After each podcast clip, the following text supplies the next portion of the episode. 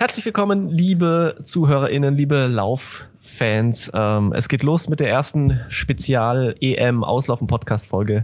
Mein Name ist Felix Henschel und mir gegenüber sitzt Max Torwirt. Und ich muss sagen, Felix, ich freue mich richtig, dass es jetzt endlich losgeht. Also auch wenn es für mich noch ein bisschen persönlich noch ein bisschen schwierig ist, jetzt die ganzen Fotos zu sehen. Aber wenn man jetzt äh, schon die letzten zwei, drei Tage irgendwie geguckt hat, wie die Stimmung ist bei der Eröffnungsfeier, jetzt auch bei den Triathlon-Wettbewerben, das macht schon, schon richtig Bock. Und äh, ja, ich glaube, das wird echt eine sehr, sehr coole Woche für alle Sportfans, für alle Leichtathletik-Fans. Hey, ich fand es tatsächlich auch cool, ähm, wie es der DLV gemacht hat. Hat er sogar seine Fans ein bisschen mitgenommen in den Instagram Stories ins Vorbereitungscamp in, äh, wo war's, Greding? Erding, Erding, so. Erding genau. Ähm, genau, Erding. Und ähm, ja, genau, also ich finde, da hat man für DLV-Verhältnisse eigentlich viel Blicke hinter die Kulissen bekommen was sonst nicht so gut gelingt. Also auf jeden Fall da schon mal Kudos an der Stelle.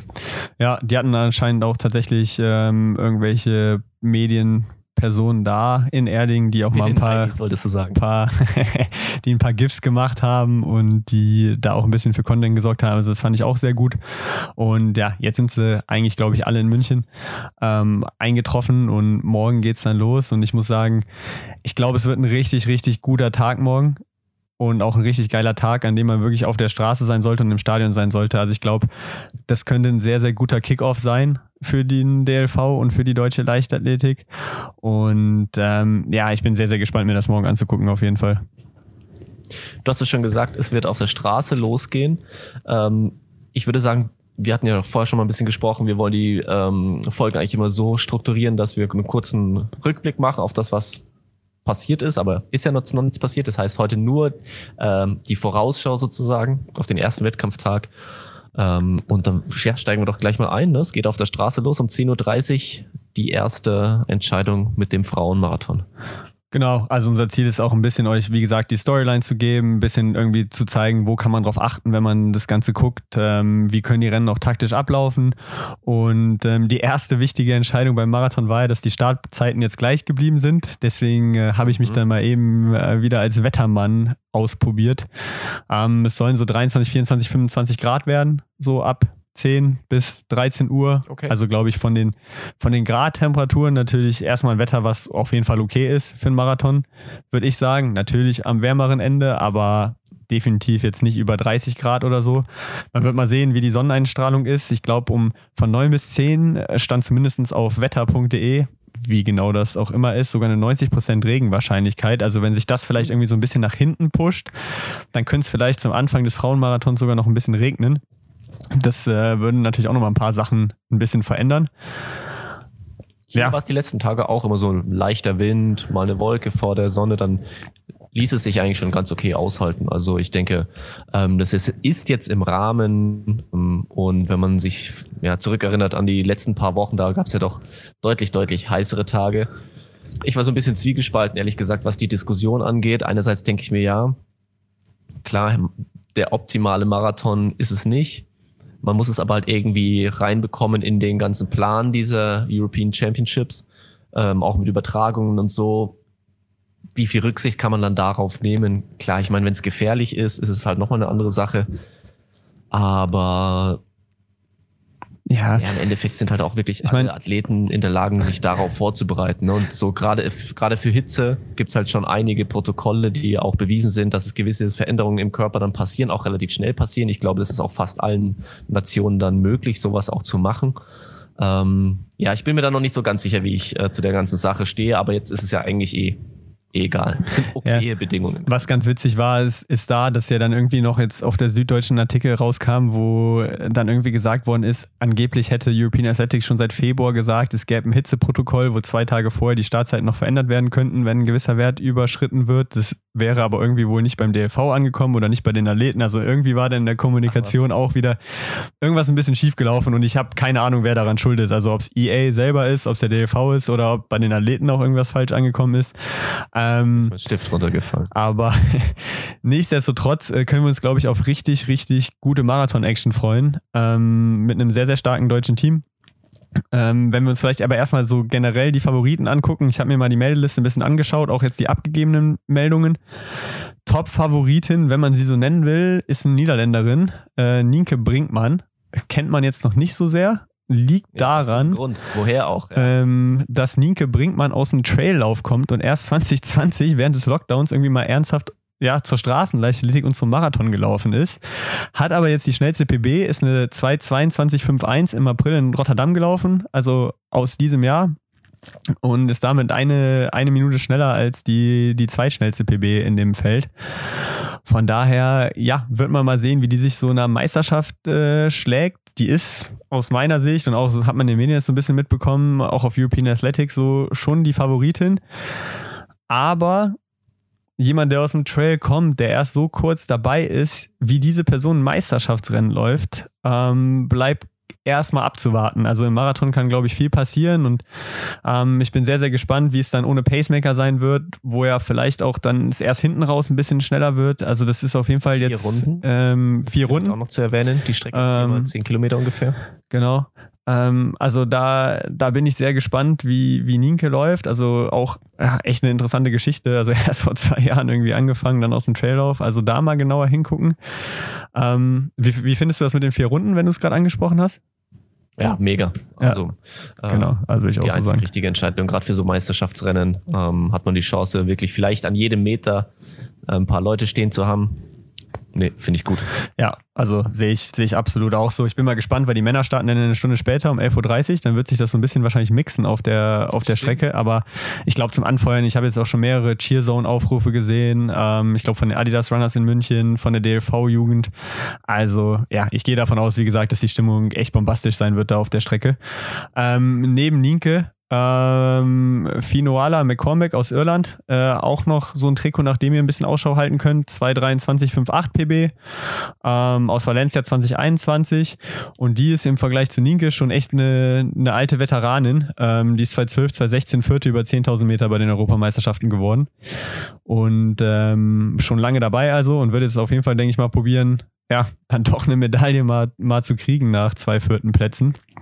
Ähm, genauso ähnlich äh, Sarah Moreira aus Portugal ist so ein Name, der mir jetzt sogar irgendwie ohne zu recherchieren irgendwie was gesagt hat im Hintergrund, weil man die auch öfter mal irgendwie bei so Meisterschaftsrennen vorne mitgesehen hat. Die ist auch äh, 2016 Halbmarathon-Europameisterin geworden. Also hat da auch schon bewiesen, dass die, dass die schnell laufen kann. Ähm, Allerdings, äh, ja, 2021, 226, 42. Ähm, ihre Bestzeit ist bei 224 hoch.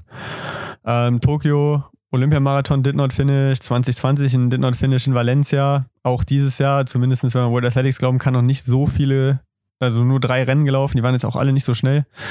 Ähm, ja, wird zu sehen sein, in welcher Form sie ankommt. Das muss man vielleicht auch generell sagen. Marathon ist immer ja so ein bisschen schwierig einzuschätzen, ne? weil die zeigen sich nicht so oft. Da ist eine lang, lange Vorbereitung drauf. Also wer da jetzt in welcher Form ankommt, ähm, weiß man irgendwie nie so richtig. Ja, stimmt, ist definitiv eines der Rennen, die ähm, ja, ich glaube, wo so Überraschungen ja. oft öfter mal vorkommen. Ne? Genau, dann haben wir noch Fabienne Schlumpf drin, die werden, werden vielleicht einige Fans auch kennen, ehemalige Hindernisläuferin, Vize-Europameisterin 2018 aus Berlin, äh, zwölfte aus der Schweiz, genau, äh, zwölfte in Tokio geworden im Olympiamarathon, 226,14 PB. Ähm, da bin ich auch ziemlich gespannt, vor allem weil ähm, sie aus meiner Sicht eigentlich äh, die Top-Favoritin gewesen wäre. Also die hat eine sehr gute Entwicklung im Marathon gemacht, man weiß, dass sie einen Speed hinten raus hat, hatte aber eine... Lange verletzt? Ja, genau, nicht verletzt äh, sondern eine Herzmuskelentzündung im Januar äh, gehabt ähm, und ist dann erst wieder, glaube ich, mit einem Wettkampf am 12. Juni eingestiegen, ähm, hat noch lange gegrübelt, ob sie überhaupt startet oder nicht nach ihrem Instagram. Deswegen wird da mal abzuwarten bleiben, wie gut sie drauf ist. Ähm, dann haben wir noch zwei Italienerinnen, Epis und, und Inkerdi. Also die Trikots werdet ihr auch auf jeden Fall vorne in der Spitzengruppe sehen. Äh, beide 225er Bestzeiten. Ähm, auch wenn äh, ja, Inkerdi dieses Jahr nur eine 236 in Padova gelaufen ist. Ähm, ja, wird, wird man dann sehen, ist die äh, Europameisterin aus 2010 im Marathon. Also wahrscheinlich auch mhm, da äh, bisschen, bisschen veraltet. Ähm, und dann kommen schon die Deutschen und da wird's, glaube ich, da wird's, glaube ich, dann richtig spannend. Ähm, auf, wer startet denn für Deutschland? Wer startet denn? Ja, da, da fängt die erste Kontroverse an äh, über die wir doch kurz reden müssen. Ähm, Katharina Steinruck war ja lange die Frage, 10.000 Meter Marathon für beides nominiert. Die 10.000 Meter sind nämlich auch am Montagabend dann im Stadion. Marathon. Und Kata hat sich jetzt für den Marathon entschieden. Was dazu richtige Entscheidung. aus meiner Sicht auch die richtige Entscheidung. Für die Mannschaft sehr, sehr wertvoll. Ich glaube auch, dass sie da bessere Chancen hat, äh, vorne zu landen als über die 10.000 Meter. Natürlich sehr, sehr bitter für Eva Dieterich, ähm, die bei einer früheren Absage von Katha Steinrück einen Startplatz gehabt hätte über 10.000. Und äh, ich weiß auch, dass. Jetzt kann man sie nicht mehr nach nominieren. Nicht mehr. Nee, weil das Problem ist, dass, ja, das, das Problem ist, dass ähm, sie ja über die Weltrangliste qualifiziert gewesen wäre. Und über die Weltrangliste Mhm. giltst du nur als qualifiziert, wenn du unter den drei Besten bist. Und sie ist die viertbeste. Das heißt, Kata hätte bis zum 9., also vor einer Woche quasi, sagen müssen, sie läuft die 10 nicht. Ähm, dann hätte man Eva auch als Eva nominieren können. Weil Eva halt nur über die Weltrangliste ist, konnte man sie auch nicht als Ersatz nominieren und jetzt auch nicht für die 10.000 Ah, Meter okay. nachnominieren. Ähm, und ich weiß auch, dass es intern, glaube ich, äh, schon auch ein bisschen rumort, was das Ganze angeht. Ähm, ich selber sehe es auch relativ kritisch, diese Entscheidung. Ähm, Kata selber hatte, glaube ich, späte Entscheidung, ne? ja, diese späte Entscheidung. Also klar, dass sie die Wahl hat, ähm, ist natürlich eindeutig, aber ich finde schon, dass man da gerade in so einer Situation, was, was Fairness und so angeht, auch eine Woche früher das entscheiden kann. Sie jetzt äh, ja mit der Hitze begründet. Also Katha ist bekanntlich keine, keine gute Hitzeläuferin und hat gesagt, ja, wenn es zu heiß wird, dann ähm, rechnet sie sich bessere Chancen über 10.000 Meter aus. Das äh, ja, ist letztendlich natürlich dann, dann ihre Entscheidung und man kann jetzt auch sagen, Leistungssport. Ähm, das ist knallharter Leistungssport. So, sie, die Nominierungsrichtlinien haben es zugelassen. Ähm, und da, da muss man auch dann egoistisch an sich selbst denken. Ja, ich sehe es trotzdem ein bisschen anders. Ich glaube, das hätten neun Tage vorher hätte man das schon irgendwie anders, anders entscheiden können. Das sind auch irgendwie nicht so die Werte, die ich dann im, im Sport so sehe. Ähm, aber sie hat natürlich jetzt die Möglichkeit, äh, das alles vergessen, vergessen zu lassen mit ihrer Performance. Ähm, also ich glaube, da von ihrer Performance wird, auch wenn es natürlich ein bisschen äh, ja eigentlich nicht davon abhängen sollte, glaube ich, wenn jetzt, wenn jetzt Katar da eine Medaille holt, dann ist alles vergessen. Ähm, wenn Katar da jetzt nicht so performt, dann glaube ich, wird es nochmal die nächsten, nächsten Tage ein bisschen größeres Thema. Ach, das Letzteres glaube ich ehrlich gesagt nicht. Ähm, aber ja, Intern warten schon. wir es einfach mal ab. Intern glaube ich, du intern, äh, also intern, also medientechnisch glaube ich nicht, dazu passiert gerade zu viel und auch durch diese European Championships haben die Medien natürlich jetzt auch nicht irgendwie den Anlass, sich nur auf die Leichtathletik irgendwie äh, zu konzentrieren. Aber ja, Katar Steinrück 2,25,59 PB, das heißt, die Beste ist Deutsche, ne? beste Deutsche von der PB her, dieses Jahr extra keinen Marathon gelaufen, um sich auf diesen EM-Marathon vorzubereiten. Ist äh, von ihrer Bestzeit her, glaube ich, auf Platz äh, 6. Aber wie gesagt, Sarah Moreira mit dieser alten Bestzeit ist 2,24,49 auf Platz 3. Also das ist alles eng beieinander. Und Kata hat ja dieses Jahr auch Katar hat ja gezeigt. gezeigt, dass sie 10 echt extrem gut auch drauf ist. Ne? Also ich glaube, sie hat schon guten Speed auch hinten raus. Genau, 31,54 gelaufen, 1,09 Halbmarathon dieses Jahr. Ähm, also Kata, Kata Steinrück wird man auf jeden Fall in der Führungsgruppe sehen, da bin ich mir recht sicher. Für sie, wie gesagt, dieses Thema mit dem Regen vielleicht auch echt interessant, so wenn die erste Dreiviertelstunde, halbe Stunde, Stunde irgendwie vielleicht doch nochmal ein bisschen kühler ist mit ein bisschen mehr Regen. Glaube ich nicht. Ich glaube nicht, dass es regnet. Ja, ich glaube es auch nicht, ähm, aber ich, muss sagen, für mich ist Kata auf jeden Fall eine Medaillenkandidatin äh, in dem Feld, wenn sie mit der Hitze oder mit den Temperaturen Touren klarkommt. Ähm, Zweitschnellste Deutsche ist dann Miriam Dattke, wenn ich mich nicht irre. genau, gleiche Zeit wie Dominika Meyer, aber ich würde Spotlight schon auch ein bisschen auf Miri äh, setzen. Ist im Februar in Sevilla die 226,50 gelaufen, in einem Rennen, wo sie auch noch offensiver angegangen ist. Also das war, glaube ich, auch 224 oder so die Endzeit. Das heißt, Ist auch eine starke 10 in Berlin gelaufen. Genau, eine 31,43 äh, bei, der, bei der Berliner City Night gelaufen. Und Miri ist ja noch jung, ich glaube, eine der jüngsten da, auf jeden Fall unter den Favoriten von allem, was ich gesehen habe. Ähm, hat den Speed auch hinten raus und ist auch nicht, äh, hat keine Angst davor, irgendwie schnell anzugehen. Also Miri sehe ich da auf jeden Fall auch in der Spitzengruppe und das ist ja das Schöne an diesem Meisterschaftsrennen ohne Pacemaker. Vielleicht Ninka als Trailläuferin sagt einfach, sie geht, aber ich würde eher vermuten, dass es, dass es relativ langsam losgeht, die ersten beiden Runden.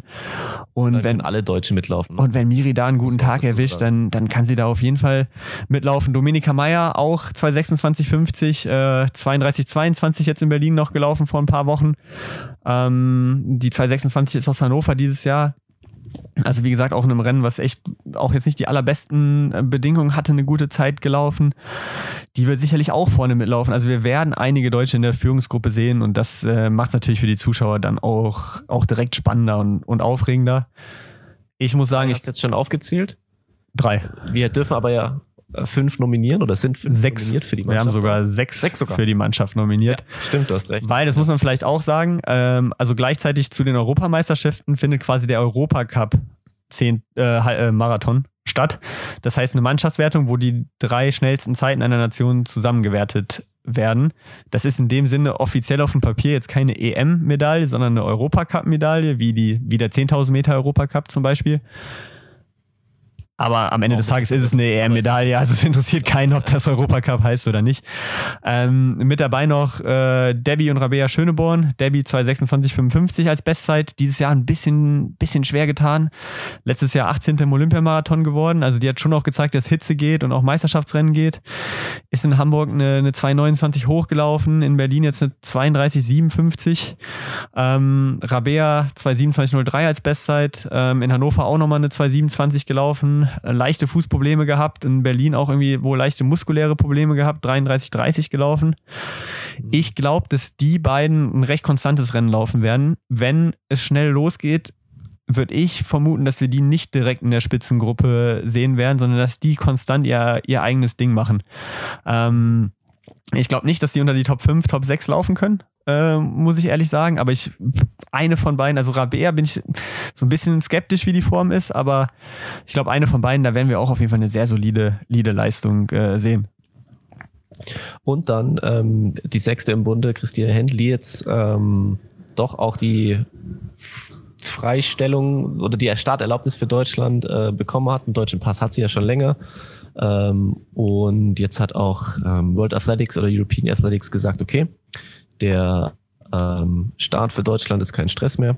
Sie kann in die Stadt gehen und bei ihr würde ich auch sagen, also sie ist ja in Hamburg auch echt äh, hat sie eine gute Ansage gemacht, ist dann dementsprechend auch losgelaufen, ist dann nicht ganz so aufgegangen, hat sie ihre Bestzeit nochmal um eine Sekunde verbessert auf jetzt eine 226,29, wenn ich mich nicht irre. 227, Und, 29.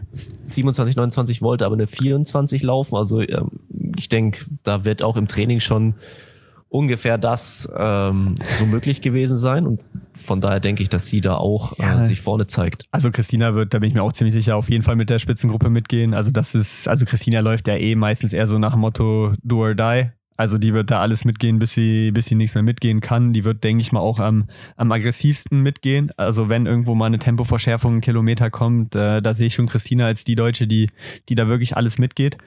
Ähm, und ja, also wenn man es jetzt zusammenfasst, Kata, Miri, Domenica mit Abstrichen, weil ich es ihr hinten raus nicht ganz zutraue, um ehrlich zu sein.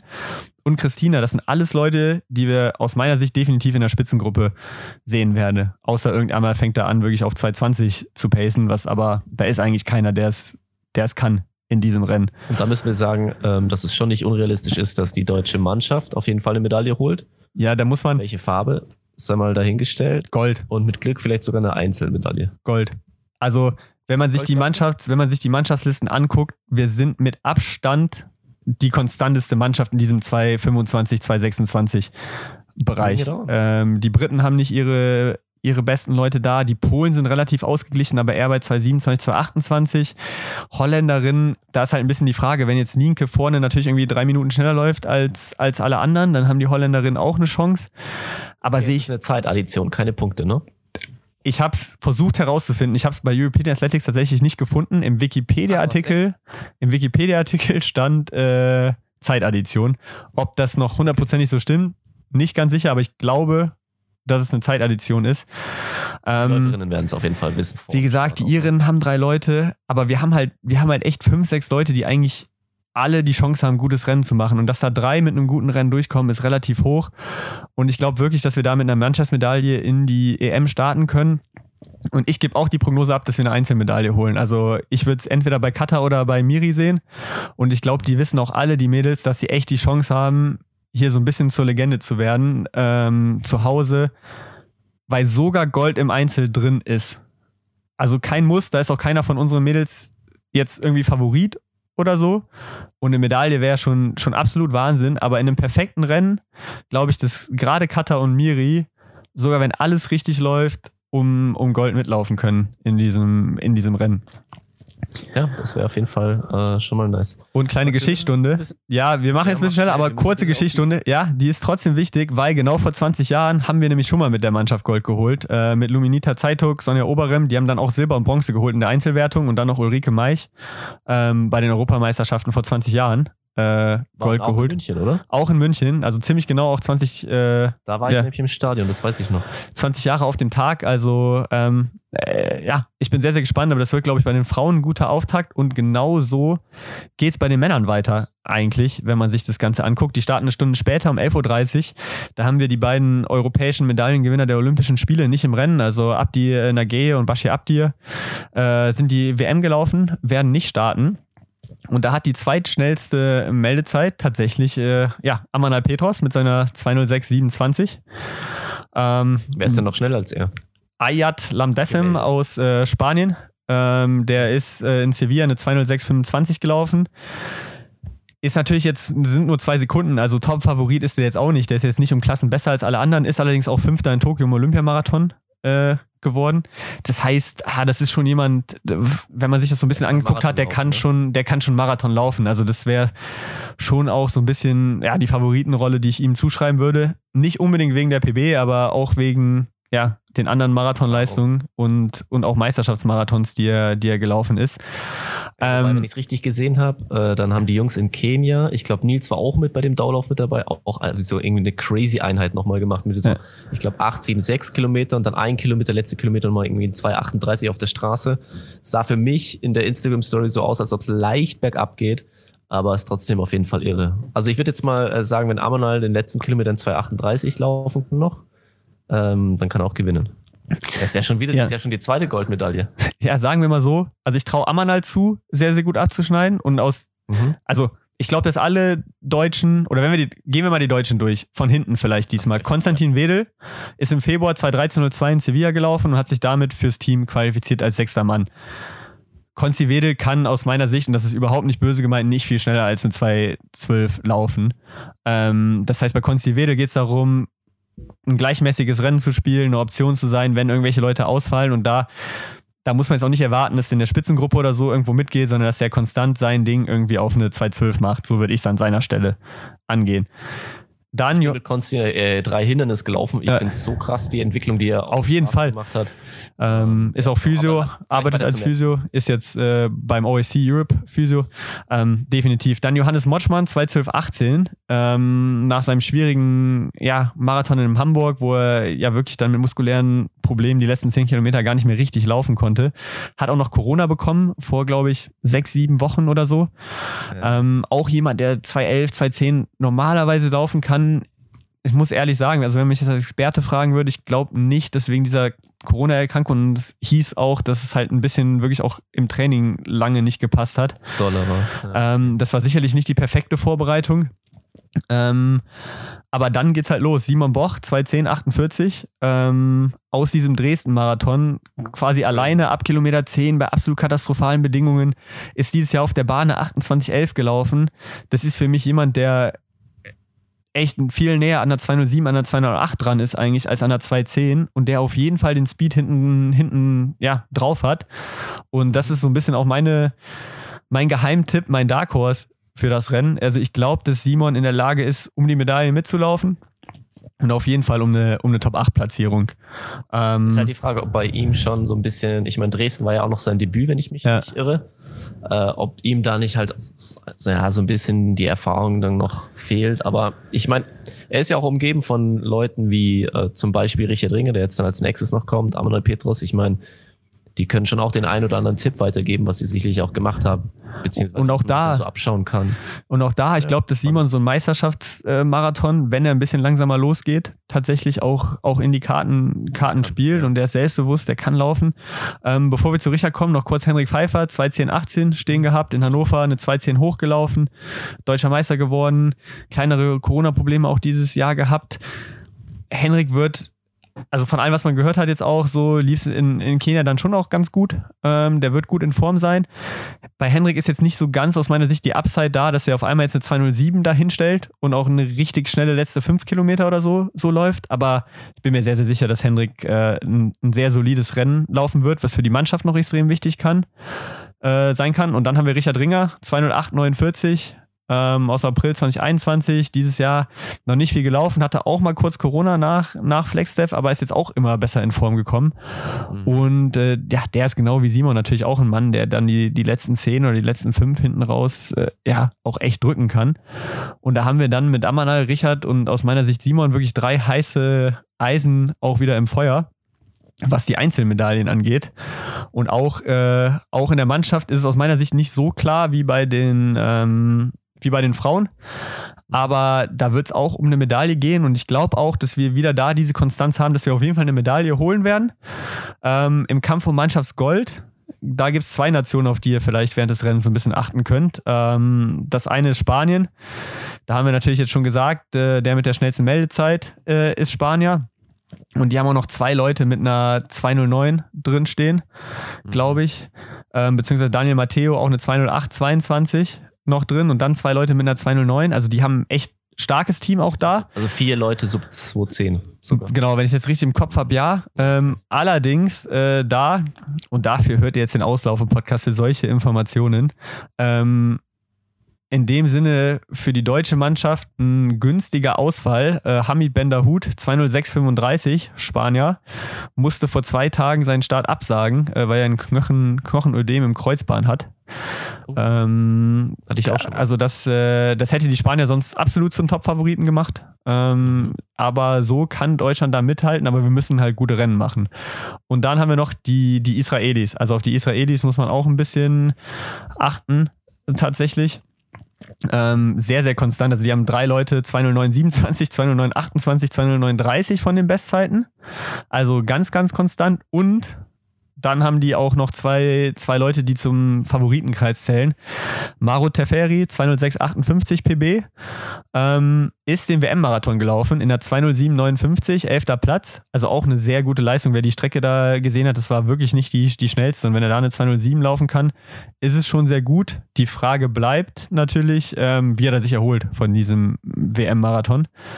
Ähm, und dann haben sie noch mit Girmaf Amare äh, einen 20728 Mann äh, der die auch in Sevilla im Februar gelaufen ist. Also die Israelis sind auch nicht außer Acht zu lassen in diesem Rennen. Und dann haue ich noch kurz drei Namen äh, raus. Äh, Köln-Naht aus Belgien, 207 PB, aber ist der Europameister aus Berlin aus 2018, der auch Zehnter bei Olympia geworden ist. Also der kann auch wirklich Meisterschaftsrennen äh, laufen. Also da mal ein bisschen aufs belgische Trikot achten. Und dann ähm, haben wir noch äh, Nicolas Navarro und Ilias Aouni aus Frankreich und Italien, auch 208 Leute. Gerade äh, Auani aus Italien äh, kommt er von den 10.000 Metern. Die 208 waren aus Mailand, auch er vom Debüt. Also wenn es langsam ist, äh, kann der auch eine Rolle spielen. Und Nicolas Navarro, Zwölfter bei Olympia geworden. Ähm, ja, den wird man da, wird man da auch vorne, vorne sehen. Ähm, und wenn ihr euch, euch noch wundert, äh, aus der Türkei, äh, Camboy Arikan 10.000 Meter Europameisterschaften 2012, 2016, ähm, hat auch eine 208 PB. Seine letzten Ergebnisse waren auch nicht so gut, aber das ist, glaube ich, ein Gesicht, was da auch ein bisschen aus, aufs Tempo drücken wird. Ähm, ja, auf den ersten, ersten Kilometern. Klingt auf jeden Fall ähm, sehr, sehr spannend. Ähm, ich kann am Montag leider noch nicht in München sein, werde das dann so gut es geht hier zu Hause äh, verfolgen, was ja auch ohne Probleme sein wird. Ne? Also es wird alles, glaube ich, kreuz und quer gestreamt und so weiter und so fort. Ähm, also das auf jeden Fall schon mal sehr, äh, ja, könnte ein sehr positiver Einstieg. Ja, also wie gesagt, wenn man sich das echt ein bisschen anguckt, ähm, ist es schon sehr wahrscheinlich, dass da zwei Mannschaftsmedaillen raus, äh, rausspringen und auch eigentlich kann wirklich auch eine Einzelmedaille fallen und wenn es perfekt läuft, geht da sogar, sogar noch mehr. Also definitiv zwei Disziplinen oder also die gleiche Disziplin, aber gerade Männer und Frauen, was wirklich ein sehr, sehr guter Auftakt und auch stimmungsvoll ein guter Auftakt werden kann. Und ich glaube, das könnte für die ganze Mannschaft, für die ganze Stimmung, für den ganzen Vibe extrem, extrem wichtig werden. Also das wird, äh, ja, werden zwei sauspannende zwei Marathonrennen bei den Frauen und bei den Männern. Ja, das ähm, kann ich nur unterschreiben. Wir bleiben im Podcast bei den Lauf-Events. Und ähm, da ist, sind da noch, bevor es am Abend nochmal für Konstanze Klostalf über die 10.000 Meter ums nächste Finale geht, ähm, beziehungsweise das nächste Finale ausgelaufen wird, sind noch die 1.500 Meter Vorläufe der Männer. Genau. Ähm, Qualifikationsprozedere, es gibt zwei Vorläufe, äh, vier große Qs, also die sich über die Platzierung qualifizieren und dann vier Zeitschnellste. Ähm, also auch nicht so ganz, äh, ja, ganz einfach dieses Prozedere, weil du halt schon auch okay, irgendwie einen schnellen Vorlauf brauchst. Das war jetzt nicht kompliziert erklärt, aber für jemanden, der es jetzt noch nie. Okay. Was für ein Platz muss ich werden, um sicher. Um sicher weiterzukommen, musst du in den ersten vier in deinem äh, Vorlauf sein. Also erster Vorlauf, die ersten vier sind qualifiziert, zweiter Vorlauf, die ersten vier sind qualifiziert und dann werden die vier schnellsten Zeiten genommen. Ähm, okay, Habe ich verstanden. Jetzt ist es meistens so, dass ein Lauf halt schneller ist als der andere und dann kommen die Zeitschnellsten oft aus diesem Lauf. Es kann natürlich auch passieren, meistens dass beide Läufe. Der zweite Lauf, ne? Meistens der zweite Lauf, weil die wissen, was passiert. Ähm, aber kann natürlich auch sein, dass beide Läufe gleich schnell gehen. Ich glaube tatsächlich, dass der zweite Lauf schneller wird. Das liegt aber auch daran, wie die Rennen besetzt sind. Wir haben zwei deutsche Starter am Start und der erste ist ein bisschen überraschend, aus meiner Sicht ein bisschen überraschend. Im ersten Vorlauf startet äh, nämlich Mohammed Mohamed und geht damit den Doppelstart bei den Europameisterschaften an. Ähm, der wird auch noch die 5000 laufen. Hast du es gedacht, dass er das macht? Nee. Ähm, ich hätte auch gedacht, dass er nur 5000 läuft. Genau, die 5000 sind halt auch am Dienstagabend, also einen Tag später. Und ähm, Mo ist jemand, also Mo darfst du nie ausrechnen und ich kann jetzt auch richtig blöd klingen in zwei, drei Tagen mit dem, was ich jetzt hier sage. Ich hätte tatsächlich.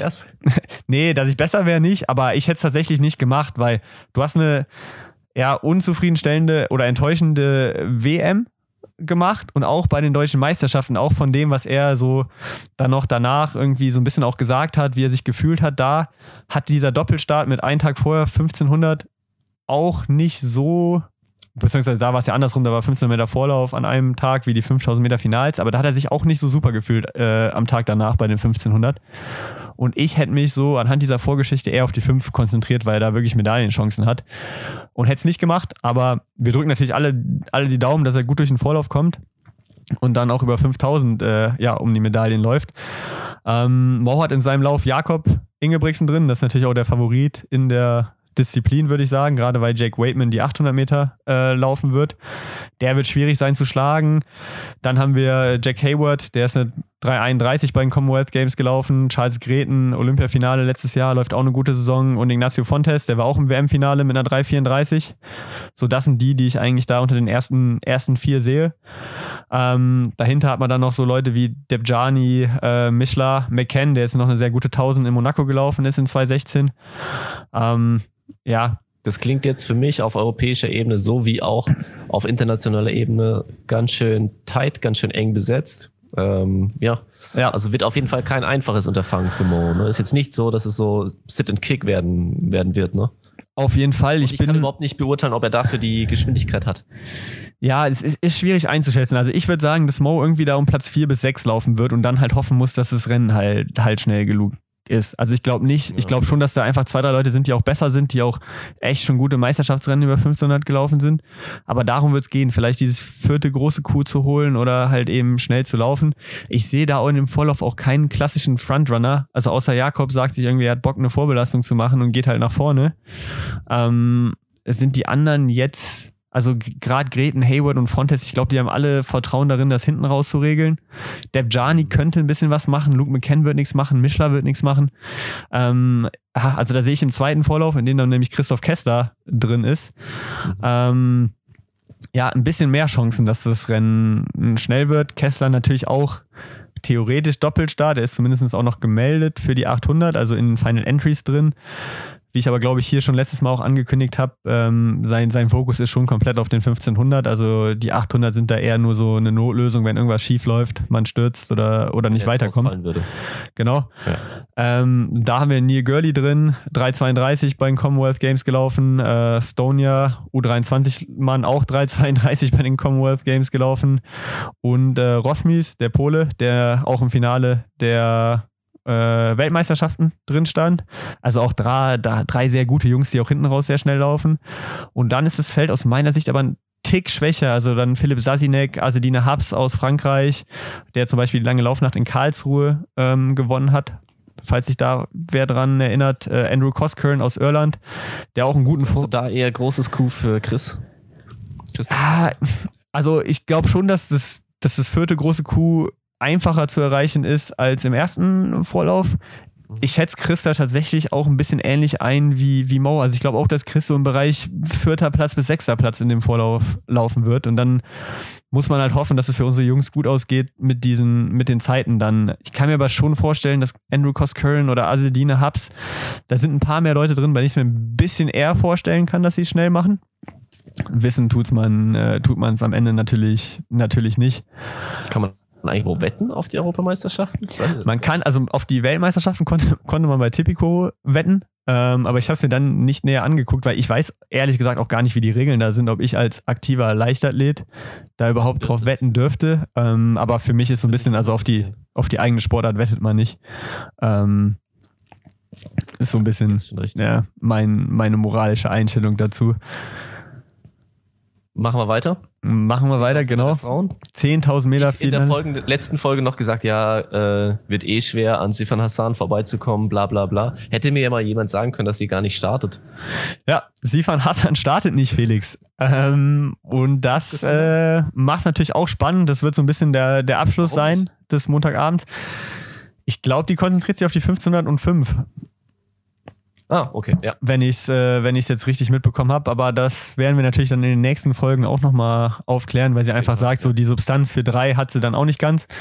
Ähm, große Favoritin aus meiner Sicht in dem Rennen, äh, Eilish McColgan, Commonwealth Champion geworden, 30-19, also auch die beste Bestzeit. Bei der WM wahrscheinlich leicht enttäuscht gewesen mit einem zehnten Platz, aber hatte davor dann auch Corona, also steigt, die Form steigt wieder. Ähm, ja, also außer die ist jetzt komplett ausgelaugt, führt aus meiner Sicht nicht wirklich einen Weg äh, ja, an Eilish vorbei. Jessica Judd, äh, die zweite Britin, 30-35, elfte bei der WM geworden, fünfte bei den Commonwealth Games, aber hat da auch kurz vorher Corona bekommen, also zwischen WM und, mhm. und Commonwealth Games. Wenn die, wenn die wieder richtig fit ist, äh, sagst du zu Lona Salpeter, Israel? Genau, also das sind so, so zwei interessante Leute auch für die Renndynamik. Also Lorna Salpeter äh, ist dritte, dritte bei der Weltmeisterschaft im Marathon geworden dieses Jahr und läuft jetzt die, die 10.000, hat eine 31,15 PB. Ähm, ja, bin ich gespannt. Also irgendwie ist es gefühlt so, dass bei den Frauen jetzt auch nicht der allergrößte Unterschied immer so zwischen 10.000 und Marathon ist dann in der Leistungsfähigkeit. Aber ich glaube nicht. Ihre PB ist jetzt schon deutlich langsamer, ne, als die von, von ja, von den beiden schon, aber was Richtung Bronze ähm, und dann auch Richtung Coco und Alina wird es schon interessant sein. Ähm, ich glaube, dass Lorna Salpeter von vorne Tempo machen wird mit äh, Jasmin Chan. Die hat eine 30-26 PB, dieses Jahr eine 31-20, hat den Europacup über 10.000 Meter gewonnen ähm, im Passé dieses Jahr, wo äh, Kata und Alina zweite und dritte geworden sind. Hat da einen schnellen vierten Kilometer eingestreut und äh, hat so das Feld ein bisschen gesprengt. Ähm, die, ja, die Europameisterin dann aus 2016. Ich glaube, dass die beide relativ früh für Tempo sorgen werden in diesem Feld und äh, irgendwo in den ersten fünf Kilometern angreifen werden. Und da wird es dann spannend sein zu sehen, wer kann, wer kann mitgehen. Also Eilish und Jessica Judd traue ich das auf jeden Fall zu. Und dann hoffen wir natürlich alle, dass ähm, Coco da auch in der Verfassung ist. Also 31.01 PB. Ähm, haben jetzt ja alle mitbekommen, WM war jetzt nicht ganz so glücklich im Halbfinale. Aber wenn du dir anschaust, so die Nummern 5, 6, 7, 8 aus der, aus der Meldeliste. So eine Sarah Lati ähm, aus Schweden, äh, eine Selma Wetteferi, die ist, glaube ich, auch Israelin. Die sind alle noch wesentlich, mit wesentlich schlechteren Zeiten aus der WM, aus dem Halbfinale rausgeflogen, über 5000 Meter. Und ich hätte gesagt, Formkurve geht bei Coco schon auch eher hoch, oder? Aus meiner Sicht, äh, aus meiner Sicht auch. Und ich glaube, dass, dass Coco da um Bronze kämpfen wird. Also ich sehe da, wie gesagt, Eilish McColgan, Jessica Judd, ähm, Lorna und Jasmin Schahn. Das sind so aus meiner Sicht irgendwie die vier, fünf Leute dann mit, mit Coco, die da am Ende die Rolle spielen werden. Und ähm, ja, eine Medaille ist da schon drin, auf jeden Fall, würde ich sagen. Und aus deutscher Sicht natürlich, vergessen darf man sie nicht. Also ich meine, die hat Bronze gewonnen äh, bei der EM über 10.000 in Berlin, 2018, Alina Reh. Ähm, 30, 31, 39 dieses Jahr gelaufen, 31, 19 als, als Bestleistung. Ähm, eine 15-13 bei der WM gelaufen. Also ist eigentlich die, die mit der schnellsten Zeit aus dem Halbfinale rausgeflogen ist, von denen, die auf der Startliste stehen. Ähm, vergessen, ne? 15-13 ist schon auch gut. Ist auf jeden Fall gut. Also das ist absolut keine schlechte Zeit, gerade auch in der Hitze. Und ähm, habe jetzt auch nochmal von ein, zwei Trainingseinheiten gehört äh, in der Zwischenzeit, die, die wohl gut gewesen sein sollen. Also ein bisschen Fahrtspiel auch mit 1000 Meter, die dann immer so um die 300 waren und auch wirklich relativ gut gerollt äh, gingen. Mhm. Ist halt immer bei Alina natürlich dann das Problem, so welchen Kick hat sie auf der letzten Runde. Das ist halt das, was es aus meiner Sicht für eine Medaille wahrscheinlich schwierig machen könnte, weil ich das jetzt nicht so sehe, dass da ganz große Abstände dann sind, beziehungsweise Alina jetzt auf irgendwelche Leute in großen Abstand rauslaufen kann. Also ich glaube leider, dass halt Jessica Judd, Jasmin Schahn, Eilish, den wird Alina nicht weglaufen und dann sind die halt in der letzten Runde normalerweise ein bisschen schneller. Ja, und ich glaube, ähm, ich glaube eher, dass die schon vielleicht so irgendwann mal dann Richtung 30, 45 Pace reinlaufen und dann ist es halt auch schnell, ne? Ja, wenn sie es gleichmäßig, wenn sie es also gleich. Meine, wenn, wenn Alina dann, dann noch mit dabei ist, überhaupt in der letzten Runde, glaube ich, dann ist schon, ähm, ist es auf jeden Fall schon ein Erfolg. Ja, also wenn sie es gleichmäßig laufen, auch so 30, 45, traue ich Alina das zu, mitzugehen, muss ich ehrlich, mhm. ehrlich sagen. Also ich glaube, das würde ihr am meisten in die Karten spielen, als wenn es irgendwie irgendwo zwischendrin mal so eine 1, 2 Kilometer Tempoverschärfung gibt ja. oder wenn es halt erst die letzten ein, zwei Kilometer ähm, schnell wird. Aber ja, ich glaube, dass Eilish damit ähm, irgendwann weglaufen wird am Ende in den letzten zwei Kilometern. Dann Teferi da, äh, oder nicht Teferi, äh, Jasmin Chan da versuchen wird, hinterher zu gehen und dann, dass der dritte Platz dann relativ offen sein wird. Da wird eine Gruppe sein, die in der letzten Runde drum, drum sportet, aus meiner Sicht hoffentlich mit Konstanze Klosterhalfen. Und Alina Reh. So sieht's aus. Max, schlaue sind wir am Montagabend. Dann besprechen wir das Ganze, was passiert ist, wo wir Recht behalten haben, wo wir vielleicht auch völlig daneben lagen. Ähm, und ja, genau, dann an der Stelle nochmal der Aufruf natürlich auch bei Fragen, Anmerkungen äh, uns zu kontaktieren, sei es über ähm, die jetzt mögliche äh, YouTube-Kommentare, weil auch diese Folge gibt's wieder zum Zugucken, zum Zuschauen, auch über YouTube. Oder ansonsten ähm, über Instagram ja. erreicht man dich ganz gut, Max. Ne? Auch gerne, wie gesagt, also könnt ihr morgen, wenn ihr um 10 Uhr aufsteht, euer Frühstück macht. Also in Bayern ist Feiertag. Einige werden vielleicht arbeiten müssen. Also da seid ihr schon früher aufgestanden auf dem Weg zur Arbeit. Das ist eh nicht überall in Bayern. Äh, ja, das habe ich auch gehört. Nur in gewissen Landkreisen. Ja, ne? Ja. Ähm, katholisch. katholisch. Ja, aber kann man sicherlich auch ganz gut als, als Vorbericht auf den, auf den Tag hören. Ich würde behaupten, dass es vielleicht manchmal ein bisschen inhaltlich äh, hochwertiger ist, als was die öffentlich-rechtlichen äh, so bringen, als, als alles andere. Und ich glaube, Felix, wir müssen noch mal gucken. Ich glaube, es wird schwierig, die nächsten Tage bei 20 bis 30 Minuten zu bleiben. Weil ja, ich drücke da einfach immer mal ein bisschen auf die Tube. Ja, okay, aber wenn wir dann wirklich auch noch Sachen irgendwie so Rennen besprechen müssen, die waren und dann noch einen Ausblick, bin mal gespannt. Für nachher endet das hier alles, alles als 45 Minuten Episode. Aber wir werden mal schauen, wie wir durchkommen. Und ähm, ja, jetzt freuen wir uns erstmal, dass die Europameisterschaften morgen losgehen. In diesem Sinne, vielen Dank fürs Zuhören und bis zum nächsten Mal. Bis dann. Ciao.